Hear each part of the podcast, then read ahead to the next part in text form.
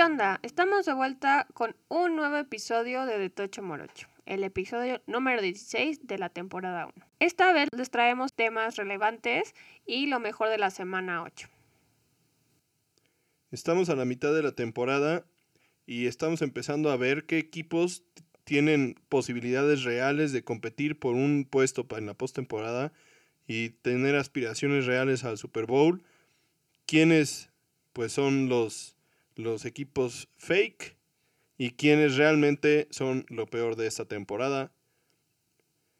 Empezaremos haciendo un resumen de lo que ha sido la temporada de la AFC Este y el estatus en general de los equipos que participan en esta división. ¿Y por qué esta división? Porque por mucho tiempo tuvimos los ojos puestos en ella, ya que era aquí donde participaban los Patriotas con Brady. Por otro lado, también era bastante aburrida porque por más de 20 años prácticamente la dominaron los Patriotas. Este año con la salida de Tom Brady justamente se abrió la posibilidad de que alguno de los otros equipos de la división tuvieran la oportunidad de ganarla y uno de los equipos principales en este sentido eran los Bills de Buffalo que pues hasta hace un par de semanas seguían invictos habían tenido dos derrotas complicadas contra los Titanes y contra los Chiefs. Y pues bueno, estaban regresando a la senda del triunfo y justamente tenían que hacerlo contra la némesis de la división, los Patriotas de Nueva Inglaterra que vienen justamente se están viendo involucrados en una muy mala racha. Así es, como, como ya decíamos, parece que las dos décadas de dominio de los Patriotas han llegado finalmente a su fin. ¿Y quiénes están ahí para recoger lo que dejaron tirado? Pues los Bills y los Dolphins. O sea, los Bills están 6-2 y los Dolphins están 4-3 comparados contra el 2-5 de los Patriotas. Algo que ellos no veían pasar en su equipo desde el 2002 que fue coincidentemente la última vez que no llegaron a playoffs con Brady en buenas condiciones, porque recordemos que en el 2008 los Delfines fueron campeones divisionales porque Brady se lastimó la rodilla y quedó fuera toda la temporada. Los Bills fueron ganadores de su división en 1995 y no se habían vuelto a aparecer por ahí. Sí, y eh, recordemos que en esa época fue cuando los Bills llegaron en cuatro temporadas consecutivas al, Super Bowl con Jim Kelly como coreback. Y la verdad, desde aquel entonces los Bills no se habían visto como un equipo realmente contendiente hasta pues ahora, ¿no? Realmente, a pesar de que hace un par de temporadas lograron calificarse a playoffs, sus posibilidades no han sido tan prometedoras como lo han sido las últimas dos temporadas. Y bueno, los Bills venían de ganar la semana pasada contra los Jets en un juego que realmente les costó trabajo, siendo un rival divisional, a pesar de que los Jets pues no están tampoco nada bien. Y ahora, en este juego, pues tenían la misión de derrocar a los Patriotas como el equipo a vencer de la, de la división. Y pues en un juego que hacia el final se estaba empezando a, complicar, pues lograron llevar a cabo su misión y solidificarse como el equipo líder de la división finalmente después de casi 20 años. Sí, lo que sí hay que aclarar es que ninguno de los dos equipos ya mencionados, los Bills y los Dolphins, se compara con el nivel que tenían los Patriotas cuando Tom Brady estaba en su apogeo, ¿no? Pero, por otro lado, pues tampoco los Patriotas de ahora se comparan con esos Patriotas de hace un par de años. Y, es, es claro que el hecho de que los Bills o los Dolphins estén ahorita en una mejor condición o en mejores mejor colocados para ganar la división no significa que sean un equipo tan bueno como fueron los Patriotas. Simplemente están aprovechando el, espacio y el talento que tienen para intentar llegar a donde, a donde estuvieron los Pats en algún momento, sin que esto signifique que vayan a ser una dinastía. Claro, o sea, lo único que estamos diciendo es que los Bills y los Dolphins van mejorando mientras que los Patriotas van de bajada. Lo que sí hay, parece muy interesante es, pues, qué va a pasar ahora con la AFC en general, ¿no? O sea, generalmente, pues nadie se preguntaba la aparición de los Patriotas en playoffs y en el Super Bowl. Pero ahora, por ejemplo, hay 10 equipos en esta conferencia con más victorias que los Patriotas. Y dos también con dos victorias, ¿no? Y como ya sabemos, solo siete de todos estos equipos van a poder llegar a playoffs. Por el momento, los Patriotas quedarían fuera.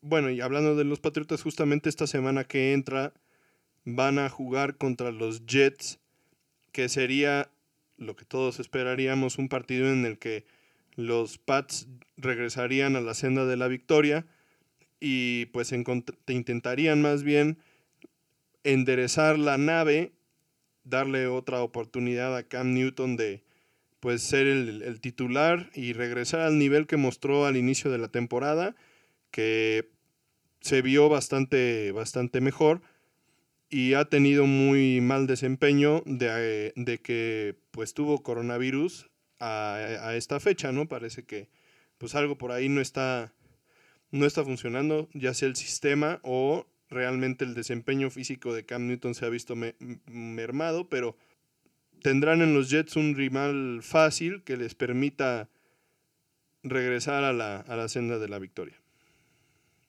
Y hablando de victorias, creo que vale la pena que hablemos de la de Joe Burrow. Sí, pues realmente vemos en, en esta semana una victoria que nadie esperaba. Realmente los Titanes se habían visto como uno de los mejores equipos de la conferencia americana. Recordemos que la semana pasada jugaron contra los Steelers y estuvieron muy cerca de sacarles el partido y de mantener el invicto pero los Steelers lograron prevalecer y en esta semana pues jugaban contra los Bengals, que son uno de los equipos más flojos de la conferencia y de la liga también, o sea, con esta victoria de esta semana se ponen 2-5 y 1 y bueno, eso pues no es un no es un buen récord y cualquiera hubiera esperado que los Titanes con un solo perdido pudieran dominar fácilmente a un equipo como los como los Bengals a pesar de que el juego era de visitante. Claro, pero eso ahora, eh, sobre todo en esta temporada, eh, eso de dominar y apabullar, eso pues no lo estamos viendo tan seguido, ¿no? Y fue justo lo que pasó esta vez con los Bengals. Yo creo que de las cosas más importantes que, se puede, que podemos sacar de este juego es el desempeño de la línea ofensiva de los Bengals. Finalmente los vimos eh, ponerse las pilas y esta fue su mejor actuación sin duda del 2020 llegaron a darle bastante tiempo a Burrow para que se sintieran cómodo en, para lanzar y pues cuando no lo lograban la forma de jugar de Burrow y su capacidad de reacción también le permitió seguir con jugadas que podrían haberse roto en, en semanas anteriores. Sí, lo impresionante de esto es justamente que a través de, de un solo jugador los Bengals han encontrado la forma de cambiarle un poco la cara al equipo. Aunque no es para echar las campanas al aire, recordemos que también las primeras temporadas, o bueno, más bien la primera temporada de Baker Mayfield, pues también tuvo juegos en los que se veía muy prometedor, en las que si encontraran algunas piezas que le, que le ayudaran, seguramente eso podría tenerlos en, un, lugar más competitivo y hasta ahorita no han dado ese salto de calidad, pues sí se nota la verdad la diferencia entre el año pasado y lo que son los Bengals hoy. No, y a mí me parece también que pues sí están empezando a encontrar esas piezas, como tú dices, ¿no? O sea, ahí tenemos a T. Higgins, el, el novato promesa, que ha resultado ser un muy buen target para Burrow. También hace muy buena mancuerna con Tyler Boyd y AJ Green, o sea, lo que les da a los Bengals pues muchas posibilidades para el juego por aire que tanto les gusta, porque pues por otro lado tampoco tienen prácticamente nada de juego por tierra. Sí, recordemos que la lesión de Joe Mixon esta semana pues borró prácticamente todo lo que tenían como juego por tierra durante el año y pues sí, el, han, han, puesto todas sus esperanzas en el brazo de Burrow y el juego por aire. Tienen, la verdad, en, un, en Boyd, Green y Higgins un cuerpo de receptores bastante talentoso.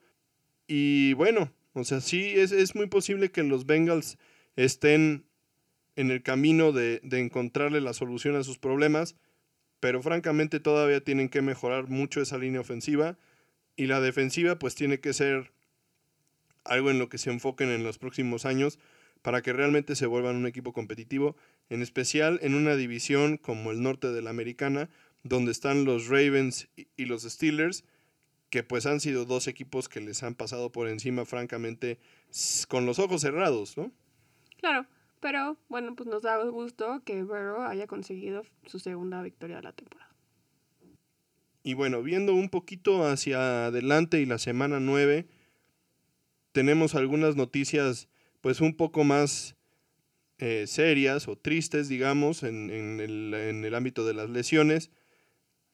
Gardner Minshew está, parece ser que estará inactivo para la semana 9 de la temporada con una lesión en la mano.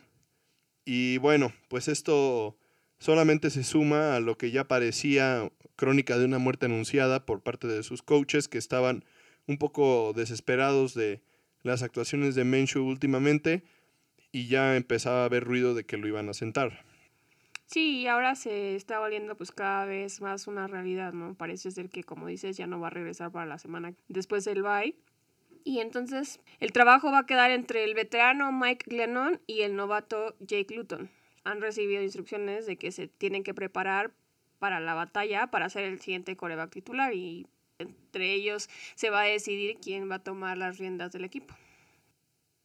Pues sí, estaremos al pendiente de que cuál de los dos, si Glennon o Lawton, sean los el elegido para ser el, el coreback titular de la semana 9 por parte de los Jaguares y posterior a eso veremos si de acuerdo al desempeño que tengan realmente pueden tener un impacto en lo que está pasando con los Jaguars. Bueno, pero si realmente uno de ellos dos va a ser el titular para el resto de la temporada o si regresan con, con Minshew una vez que, pase su lesión.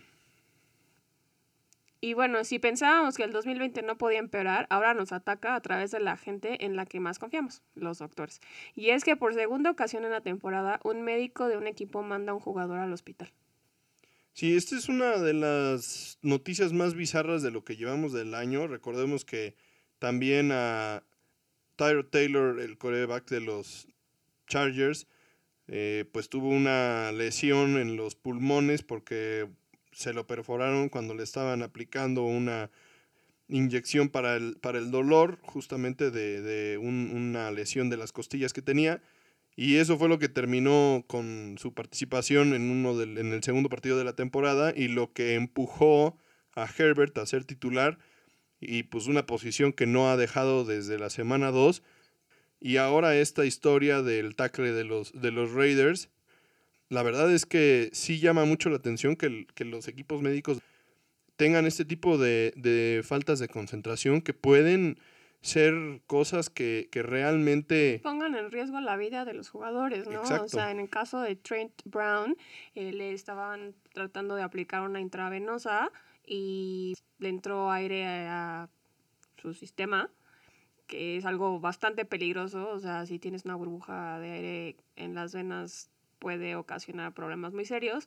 Entonces, pues este jugador requirió atención médica inmediata y pasó la noche en el hospital porque necesitan hacerle más pruebas para ver si hay algún tipo de daño.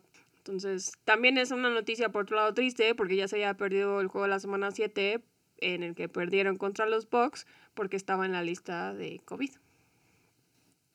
Sí, recordemos que esta semana los Raiders alcanzaron a sacarle el partido a los Browns y bueno, también hasta cierto punto solidificando la mejora que están teniendo los Raiders en esta temporada, su primera temporada en Las Vegas.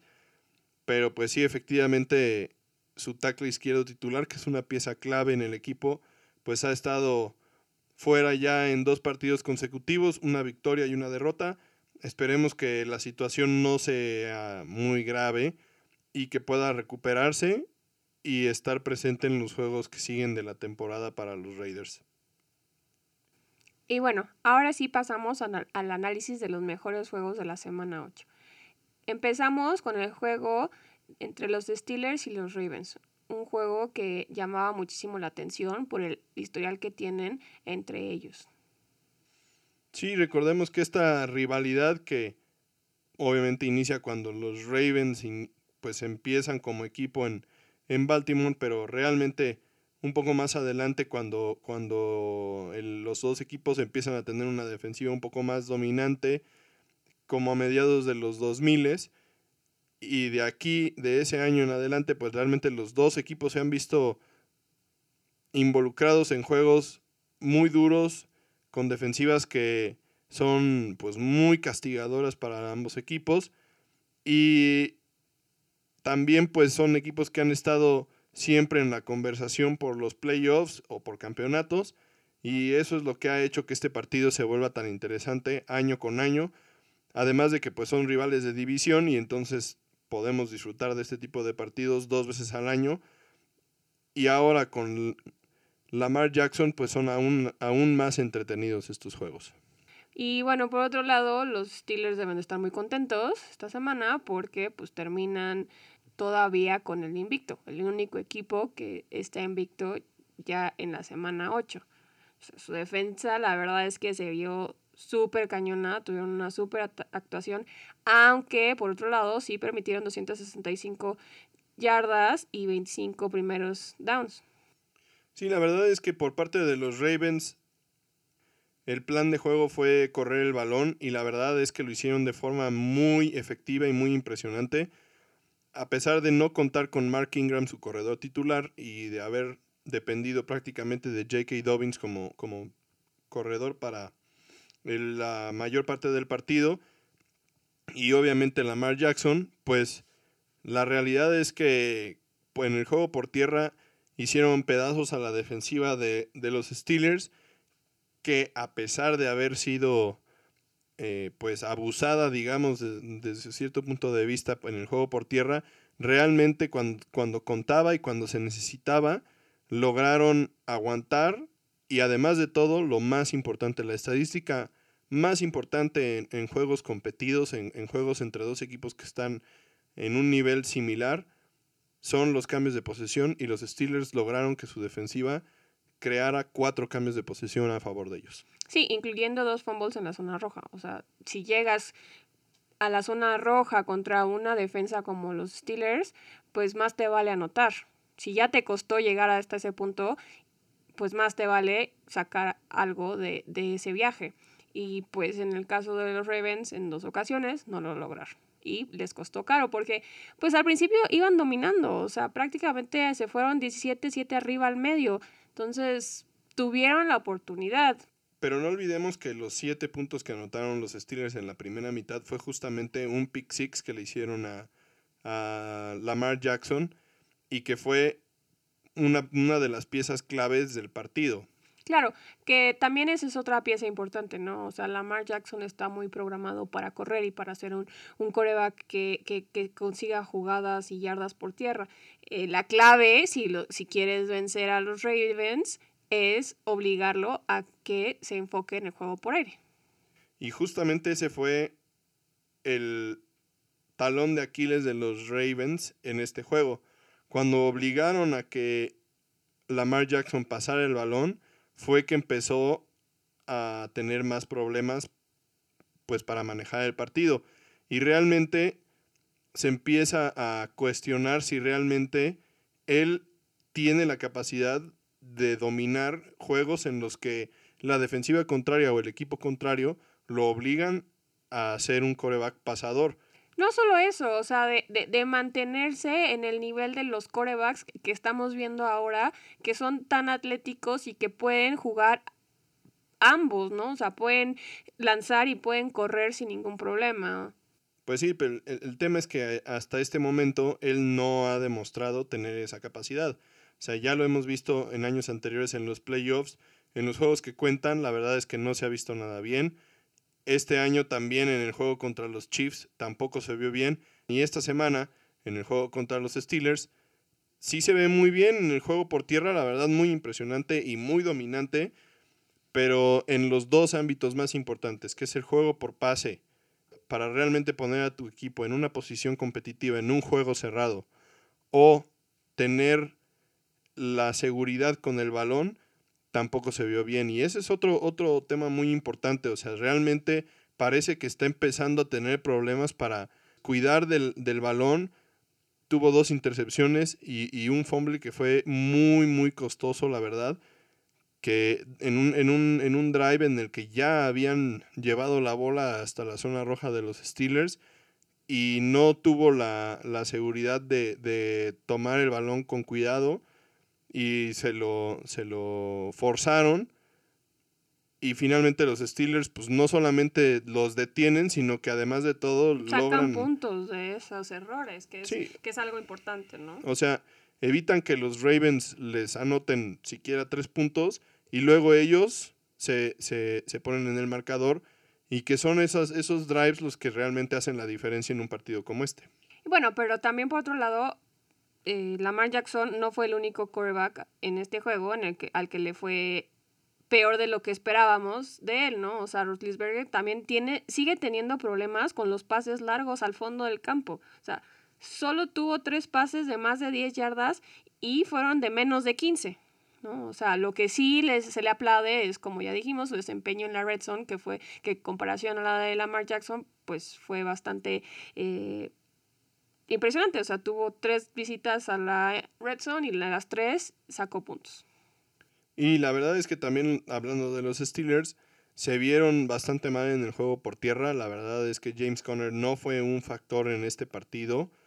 Y los Steelers tuvieron que depender 100% de su juego por aire y de su defensiva. Si la, si la defensiva no hubiera creado esos esas oportunidades de, un campo un poco más corto o realmente haber evitado esos puntos que los Ravens ya tenían prácticamente en la bolsa, seguramente los Steelers no habrían estado en una posición para ganar este partido, justamente por lo que dices de, de Ben Roethlisberger y la, dificultad que tiene de, buscar los pases largos por el momento.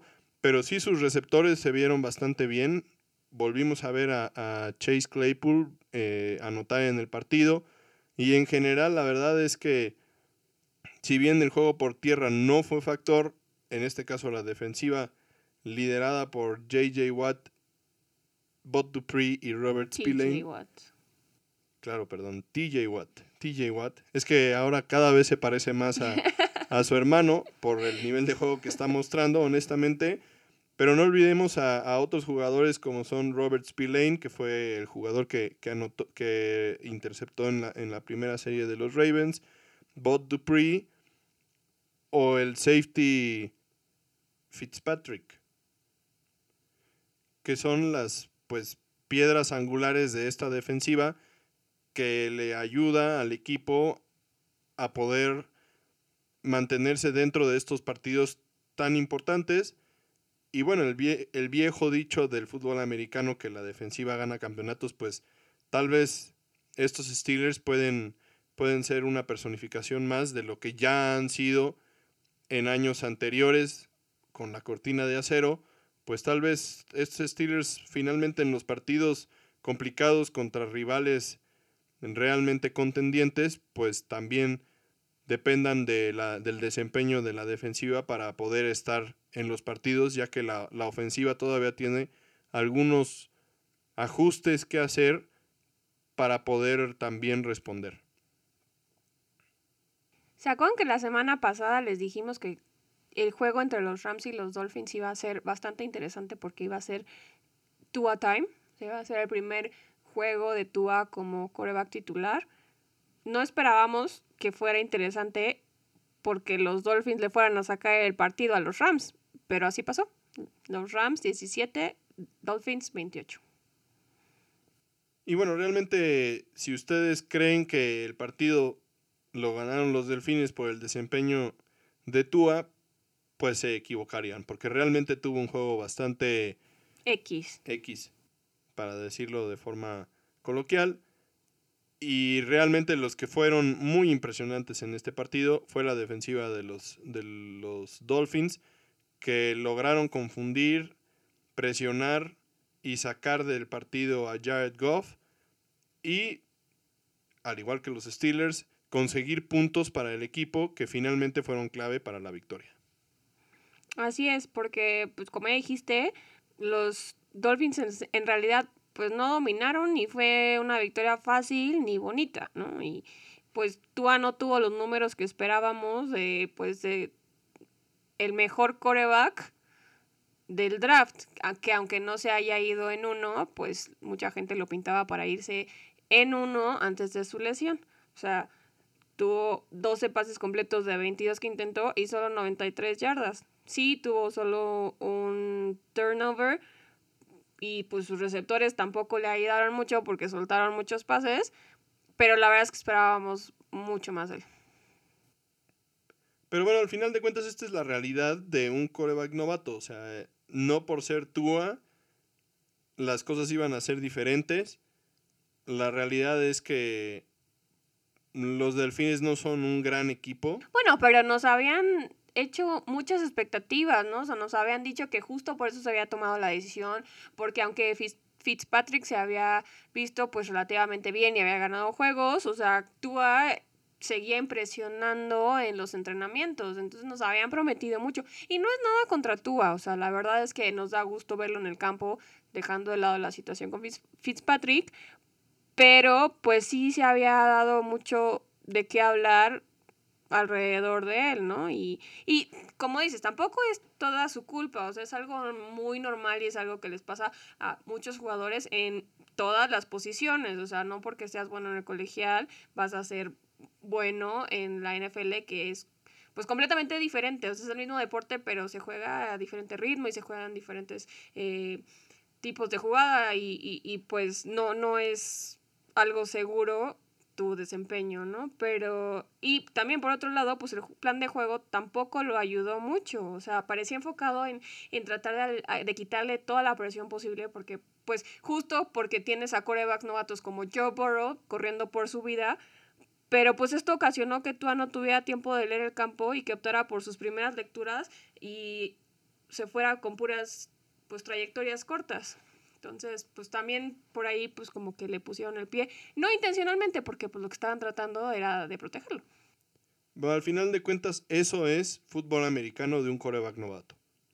Tú como coach no lo vas a exponer porque claramente él no era la única opción de los delfines. Ellos tenían a Fitzpatrick. Es muy diferente la situación de los Bengals con Burrow, porque no había nadie más que Burrow, a la situación de los delfines con Fitzpatrick y Tua.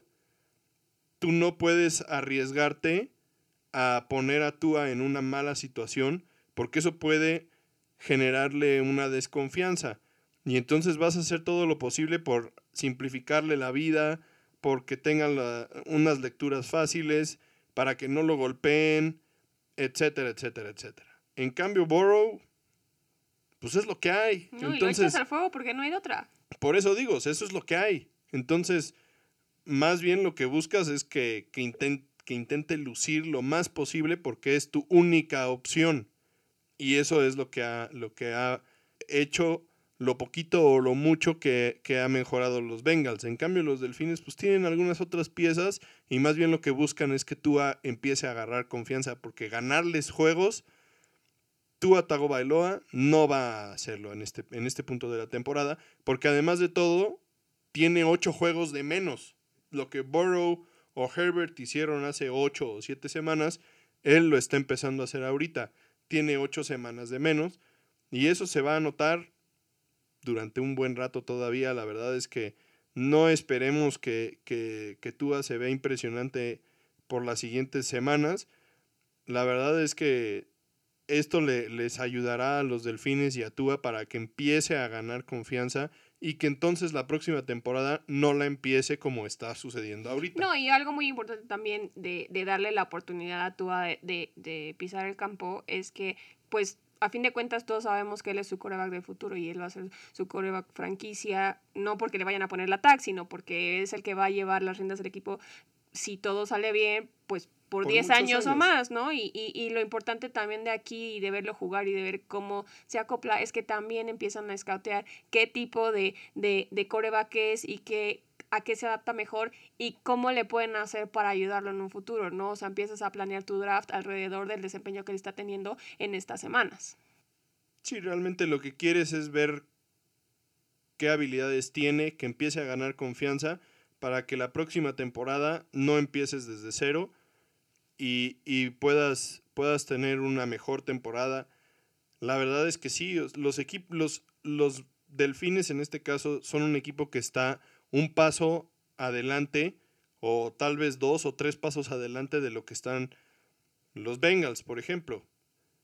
Ellos sí están en una posición en la que el próximo año, con el talento que tienen y lo que alcancen a sumar en el draft, podrían ser un equipo que a través de Tua llegaron a ser mucho más competitivos y realmente tal vez contendientes en una división este de la americana que como ya mencionamos está pues completamente abierta. Los Delfines al final de cuentas todavía están metidos en la pelea por la división, ¿no? Los Bills tienen un récord de 5 y 2, los Dolphins tienen un récord de 4-3, o sea, realmente hay un solo juego de diferencia, todavía les queda un juego entre ellos por jugar, porque ya los Bills ya ganaron un partido contra, contra, los, contra los Delfines, todavía queda el juego, el segundo juego de temporada entre ellos, y, pueden igualar los cartones y entonces realmente meterse a la pelea. Pero francamente, el objetivo de esto no es que este año estén metidos en los playoffs. No, y tú sabe perfectamente qué es lo que, que, está pasando, se está consciente. De hecho, en la conferencia después del juego, pues él dijo que agradecía que tuvieran defensa, porque pues sin eso otra sería la historia. Pues la defensa, como dice, se vio súper fuerte, súper dominante. Anotaron dos touchdowns. Eh, uno fue un fumble que regresaron 78 yardas y un regreso de patada de 88 yardas. Entonces, pues sí, o sea, aquí lo aplaudible y lo relevante de este juego fue la defensiva, que como dices, lo siguen manteniendo en la contienda por la división. Sí, y los Delfines han tenido algunas victorias muy importantes en esta temporada y aún les falta dar ese pasito. Veremos en la segunda mitad de la temporada qué tanto mejoran ya con Tua en los controles. Pero bueno, por lo menos como un primer test y como nuestra primera exposición a, a Tua, pues este fue un, un juego más bien de defensivas.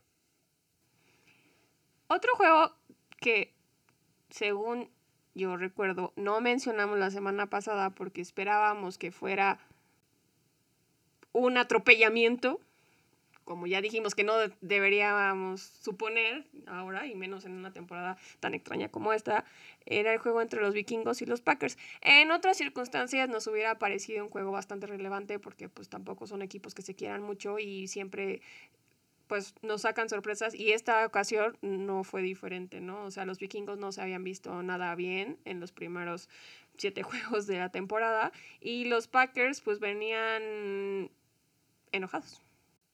Sí, bueno, y además de todo, recordemos que en la semana 1 los Packers efectivamente atropellaron a los vikingos en el primer juego de la temporada. Un juego en el que los Packers impresionantemente se vieron bastante bien a la, a la defensiva y que también fue un juego en el que Rogers salió pues inspirado y, tuvo un millón de yardas y Devante Adams también tuvo un excelente partido y quemaron a los vikingos que estaban prácticamente estrenando defensiva por todos los movimientos y cambios que habían hecho. La verdad fue un juego bastante pues desafortunado para los vikingos, muy afortunado para los Packers y pensando que el script pudiera ser similar, pues fue porque fue por lo que pensamos que el partido sería un poco más eh, cargado hacia, hacia los Packers y que entonces ellos ganarían fácilmente, especialmente considerando que los Packers venían de, de ganar y que además de todo, pues sería un juego en casa un juego de casa también complicado por las condiciones climáticas, ¿no? O sea, eh, vientos muy fuertes, nevada, frío extremo, al grado que pensábamos que el coach de los vikingos iba a perder la nariz por el frío.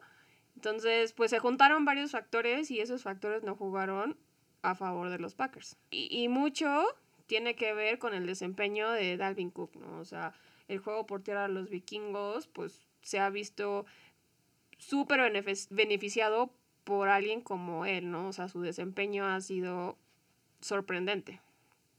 Y pues ya habíamos visto lo que puede hacer en, justo en el juego contra los Seahawks. El plan de juego de los vikingos giró completamente alrededor de lo que pudieran hacer en el juego por tierra y Dalvin Cook, como ya mencionaste, fue básicamente el eje de su ofensiva, o bueno, el eje del equipo, y sin él, sin duda alguna, no habrían ganado este partido.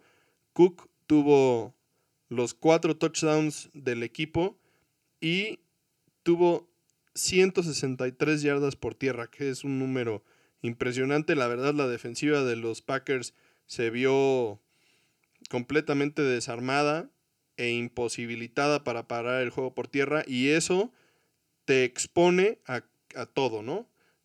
Lamentablemente y lo que hace ver a los vikingos todavía peor es que Kirk Cousins haya tenido un juego pues tan malo como, como, como, el que tuvo, que realmente tuvo únicamente 160 yardas por pase y un touchdown que fue un pase pantalla justamente a Dalvin Cook, que lo que, que no habría sido touchdown de no ser por el esfuerzo y el talento de Cook. Claro, o sea, aquí lo importante para los vikingos, y, y, es muy triste, ¿no? Porque pues no deberían ser así las cosas. O sea, aquí lo importante es quitarle el, el, balón de las manos a Cousins. O sea, Cousins tiene estadísticas muy malas y el único que le da pelea es Carson Wentz, o sea, con sus intercepciones y sus sacks, o sea, es algo verdaderamente, como ya dijimos, triste, o sea, tu coreback en general es, e, es el líder de tu equipo y que tengas que jugar alrededor de él para que pues no te haga tropezarte por ahí, pues es muy complicado.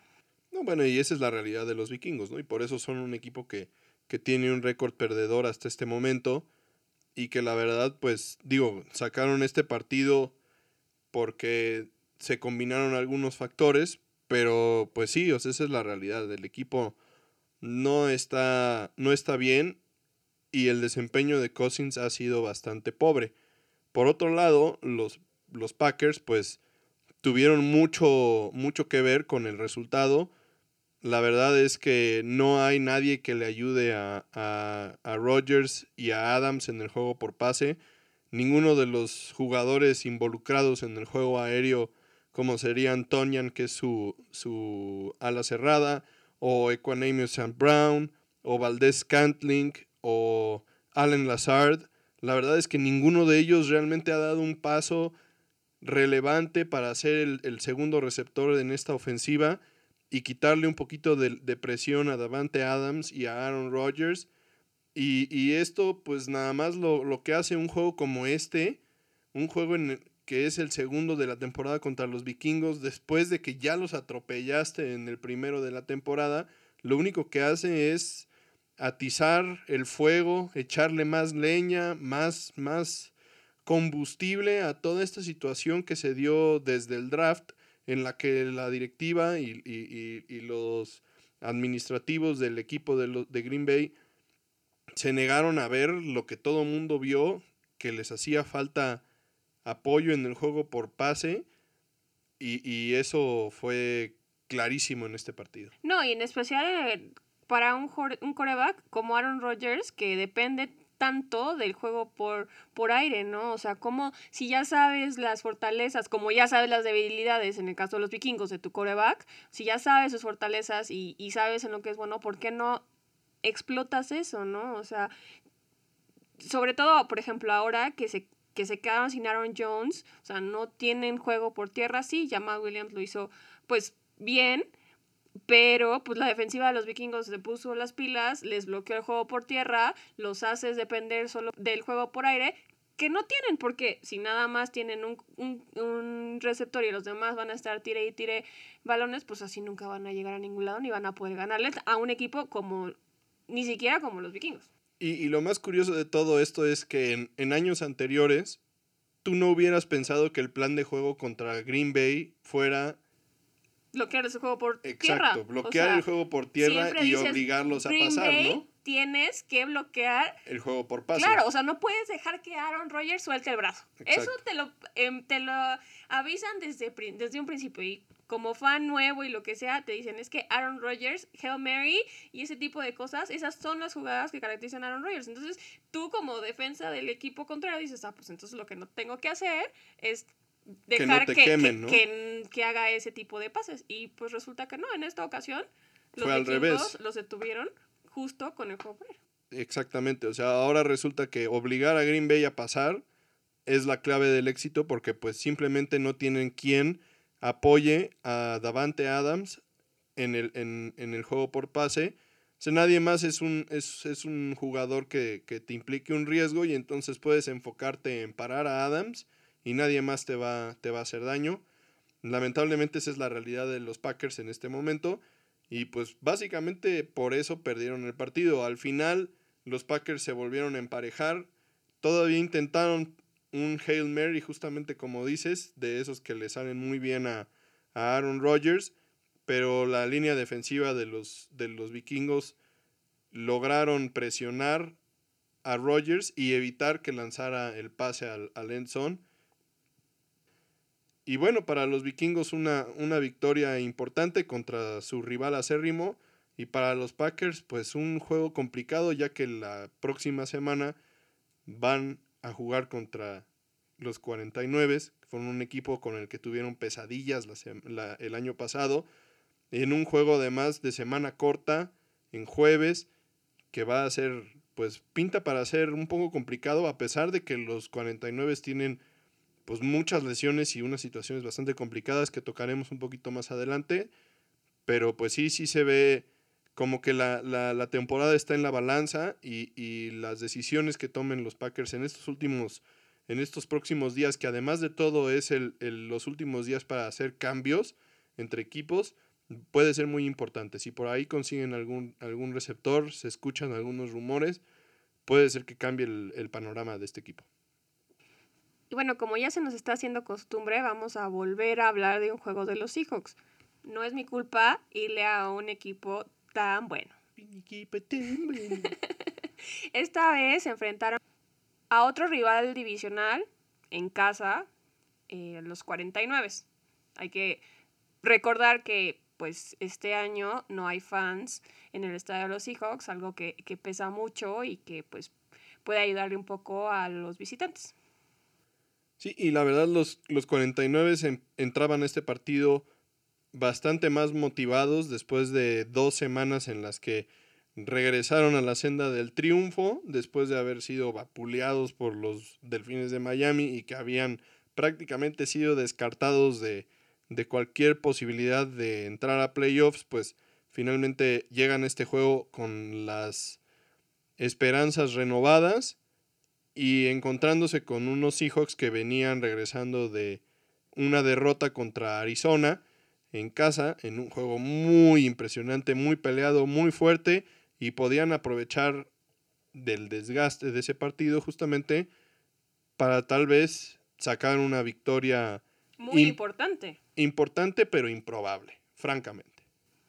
Y bueno, en esta ocasión, a diferencia de la semana pasada, en la cual pues DK Metcalf casi no pintó porque Tyler Lockett brilló como nunca, pues ahora regresamos a poner atención otra vez a, este Superman que tienen ahí en el campo, ¿no? O sea, bueno, sí, la semana pasada brilló por pues el tacleo que logró, pero no como en la posición en la que necesitamos que brille, ¿no?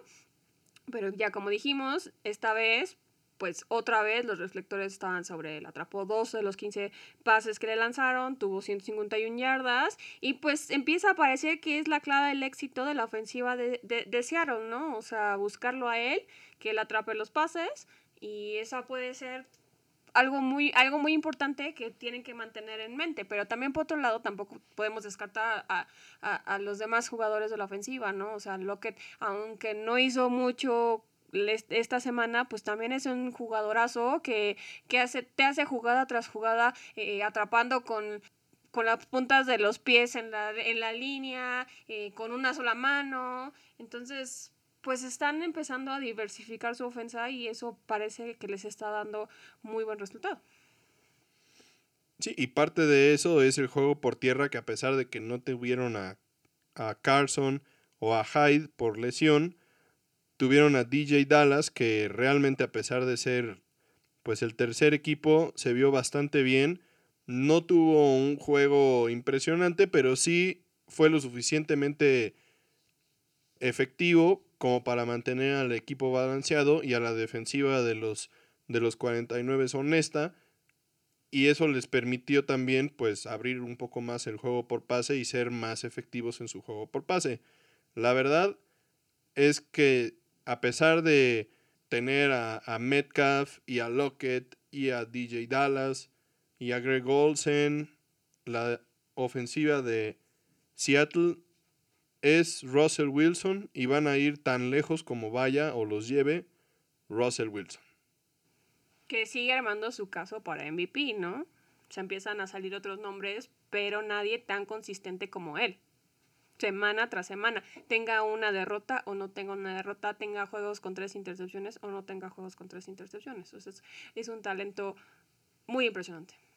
Sí, y la verdad es que pasando a el lado de los 49, pues la verdad, como mencioné al principio de, este segmento, pues la verdad los, los 49 entraban a este partido con un poco más de, de esperanza, pero la primera mitad fue bastante desastrosa, ¿no? La defensiva de los Seahawks por primera vez en la temporada se vio imponente, limitando a Jimmy Garoppolo a 84 yardas y una intercepción, francamente un juego muy, muy pobre. También su juego por tierra fue prácticamente inexistente. Digo, las lesiones que, tienen los, los 49 en la posición de corredor son muy importantes. Regresaba Tevin Coleman para este partido.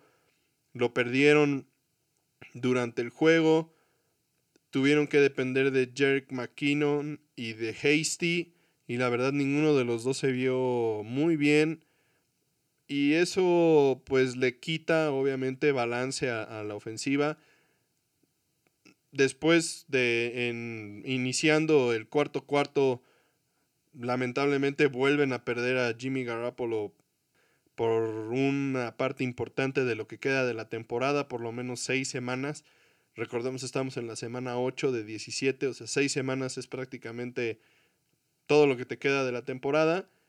Y también sufrieron de nueva cuenta una lesión de George Kittle y que es su mejor jugador ofensivo. Entonces, el resultado de este partido, además de la derrota, pues son dos lesiones a tus dos mejores jugadores y suena a desastre otra vez. Sí, por otro lado, a mí como fan de, de los Seahawks, me da mucho gusto eso que mencionas, de que finalmente pudimos ver a una de las peores defensivas de la liga brillar, ¿no? Y que se vean tan imponentes.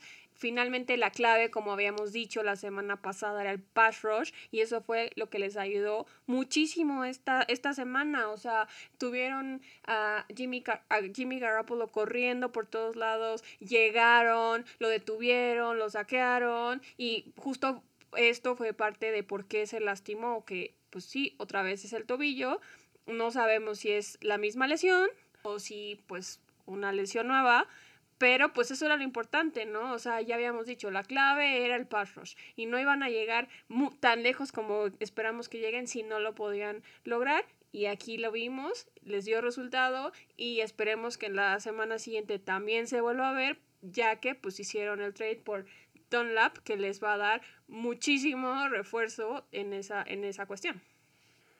Pero bueno, al final, en una dosis de jarabito de la verdad, con la entrada de Nick Mullens en el cuarto cuarto, la verdad es que las em cosas se, le, se les se empezaron a complicar.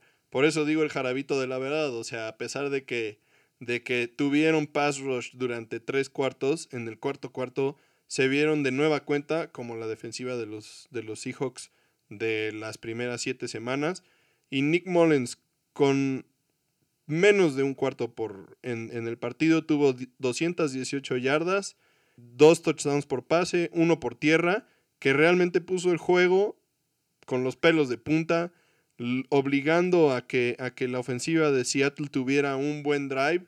Los 49 patearon corto los Seahawks recuperan y teniendo ese campo corto, hacen un drive de touchdown que realmente es lo que pone el juego fuera del alcance de los 49, a pesar de que después volvieron a anotar y volvieron a patear corto, no la recuperaron y ya ahí fue cuando los, los Seahawks pues, se pusieron en, posición de, de acabarse el reloj y, y, matar el partido, pero realmente sí batallaron grueso en, la, en, la, en el último cuarto para poder contener y controlar a la ofensiva de, de los 49 que ya sin Garapolo y sin Kittle empezaron a verse y a poner en aprietos a los Seahawks y a poner en riesgo la victoria. Sí, la verdad es que Nick Mullens nos dio un buen susto de Halloween.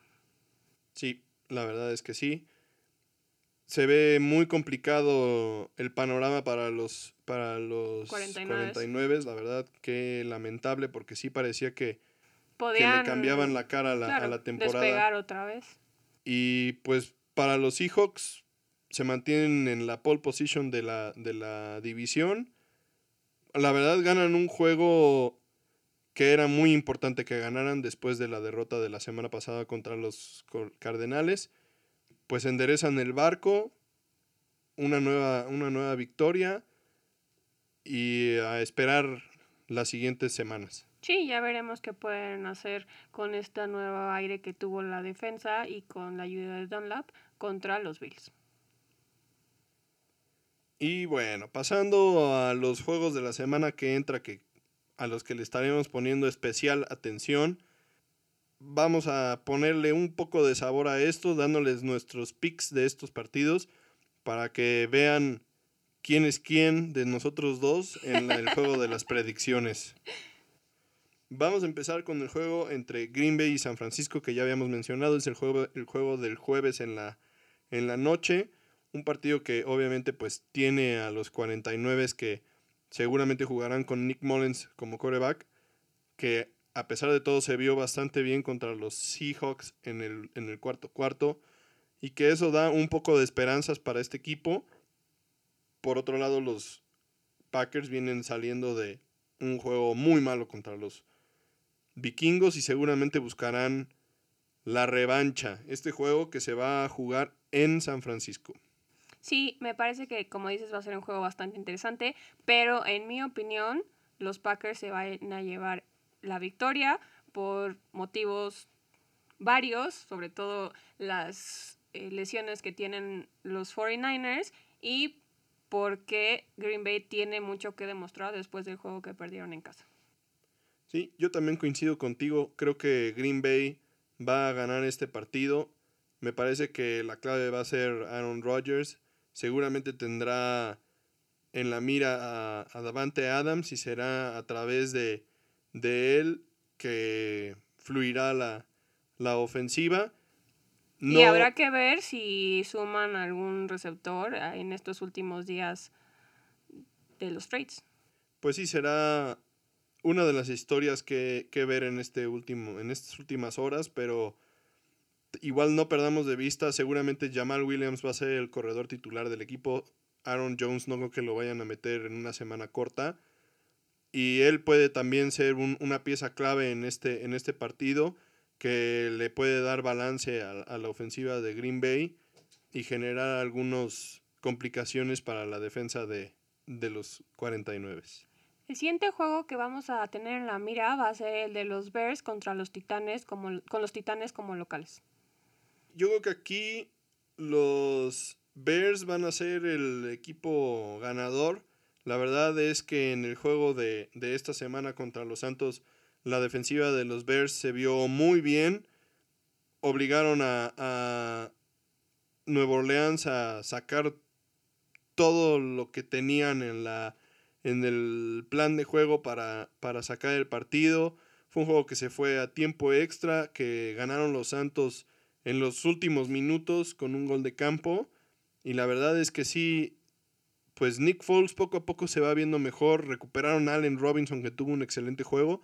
Entonces me parece que a través de, eso, tanto el juego por pase un poco más sólido que tienen los, los osos ahorita y la defensiva que está jugando a gran nivel va a ser suficiente para ganarle a unos titanes que están empezando a flaquear un poco. La clave de este partido va a ser detener a Derrick Henry.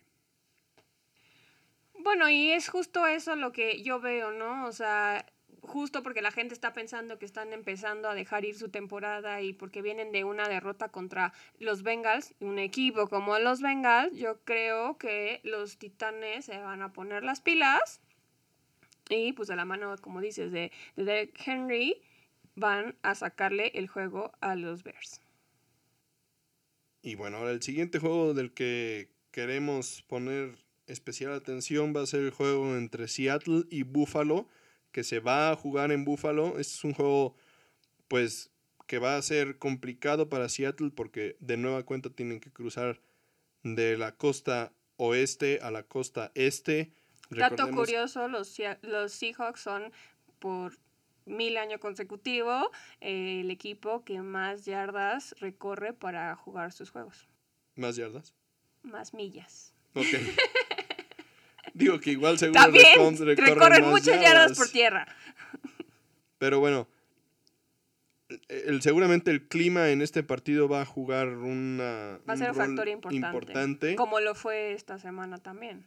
Y también los Bills, pues serán una prueba difícil para la defensiva de los Seahawks, que ya, como hemos comentado, pues ha sido bastante desastrosa. Pero yo aún así creo que Russell Wilson y compañía van a ser más de lo que puede manejar la defensiva de los Bills y lograrán sacar una importantísima victoria de visitante contra los Bills de Buffalo. Bueno, yo en esta ocasión coincido contigo. Me parece que sí, les va a costar sangre sacar el juego, pero lo van a hacer a final de cuentas. Eh, tienen una ofensiva, como ya dijimos, superior. Eh, yo creo que Russell Wilson y compañía, le hace DK Metcalf, eh, Tyler Lockett, van a ser superiores a lo que pueda lograr Allen con la suya. Y por último, tenemos el partido de domingo en la noche, uno de los juegos más atractivos de esta temporada, uno de los juegos de los cuales hemos estado pues más al pendiente desde que inició todo esto una repetición del juego de la semana 1 entre los Santos y los Bucaneros de Tampa Bay. De nueva cuenta veremos a Drew Brees contra Tom Brady y será un juego muy interesante. Tom Brady que empieza a verse pues bien establecido en este sistema, en este equipo, con su coach, con la gente que lo rodea. Y pues un Drew Brees que también viene de, de pues volverse a, a, enganchar, digamos, un Drew Brees al que hemos visto pues batallar un poquito ya con los años. Y bueno, este será claramente un partido que va a ser clave para determinar quién va a ser el campeón de esta división y pues también para determinar el posible lugar de un, juego como local para el, campeonato de la, división. las implicaciones que tiene este partido empiezan a, tener pues consecuencias que seguramente van a, van a terminar por, por jugar un factor importante en los playoffs. En este caso yo creo que finalmente Tom Brady y los Bucaneros empiezan a ver cada vez mejor y creo que van a sacar la victoria. Sí, fue un juego complicado para mí. Eh, puede ir, puede salir cualquier cosa, puede ganar cualquiera de los dos. Los dos, como dices, son corebacks muy buenos. Pero le voy a dar todavía el beneficio de la duda a Drew Brees, aunque se ve este, esta temporada un poco pues disminuido a comparación de lo que hizo la temporada pasada. Le vamos a dar una última oportunidad porque pues la verdad es que sí tengo muchas esperanzas en él y me gustaría verlo pues llegar lejos. Entonces pues voy a poner todas mis esperanzas, tal vez poco objetivas, pero voy Santos. Y bueno, con esto termina este episodio de, de Tocho Morocho. Recuerden darle like a nuestra página de Facebook, compartir con sus amigos, conocidos, familiares y con todos los aficionados a este gran deporte del fútbol americano que conozcan. Recuerden darnos sus comentarios a través de nuestro correo de tochomorochopod arroba gmail.com y bueno, espero lo hayan disfrutado. Les mandamos un saludo muy especial a nuestros fans residentes de los Steelers, Oscar y Héctor, que semana tras semana nos piden hablar de su equipo. Afortunadamente le está yendo bastante bien a su equipo y entonces podemos darles gusto. Pero bueno, espero que disfruten nuestros episodios y feliz Halloween, feliz Día de Muertos. Nos vemos la próxima semana. Bye.